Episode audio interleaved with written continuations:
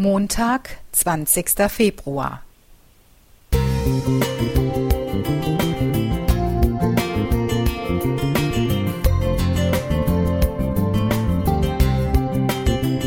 Ein kleiner Lichtblick für den Tag.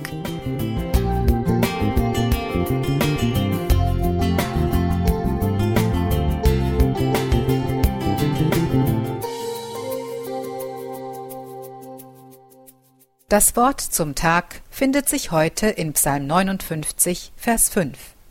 Nach der Übersetzung Hoffnung für alle. Obwohl ich völlig unschuldig bin, kommen sie angelaufen und umstellen mein Haus. Steh auf, Herr, sieh meine Not an und komm mir zur Hilfe. Im Februar 2022 ist die Stimmung bei der Münchner Sicherheitskonferenz besonders angespannt. Der russische Präsident Putin hat seine Teilnahme abgesagt. Ein schlechtes Vorzeichen. Mit der Initiative Beten für den Frieden wollen die Kirchen der Stadt die internationale Tagung von hochrangigen Politikern, Militär- und Wirtschaftsvertretern im Gebet begleiten. Alle Konfessionen sind eingeladen, sich an den Gebetsgottesdiensten zu beteiligen, auch wir siebenten Tagsadventisten gestalten eine Friedensandacht in der Bürgersaalkirche der Münchner Fußgängerzone, fast in Sichtweite des Tagungsorts. In allen Gotteshäusern wird um Frieden gebetet, auch in der Moschee und in der Synagoge.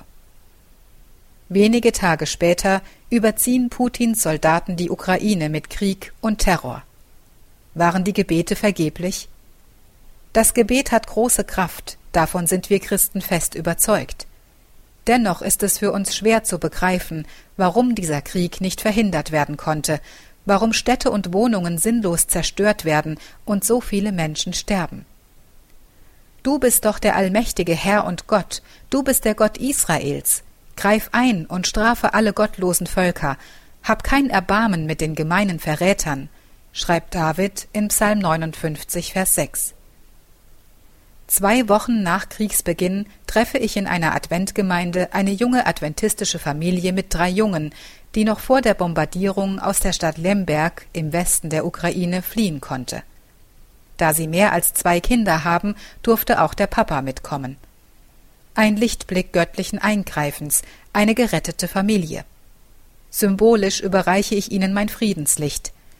In allen Kirchen Deutschlands wird für den Frieden in eurem Land gebetet. In diesem Augenblick ist noch nicht klar, ob und wie dieser Krieg enden wird. Es bleiben viele, auch andere Fragen, auf die wir in diesem Leben wohl keine Antwort bekommen werden. Und doch heißt es am Ende unseres Psalmworts Du bist meine Stärke. Bei dir, Gott, weiß ich mich geborgen. Vers 18. Die feste Gewissheit dieser Geborgenheit ist wie ein Anker, auch und besonders in Krisenzeiten. Heidemarie Klingeberg. Musik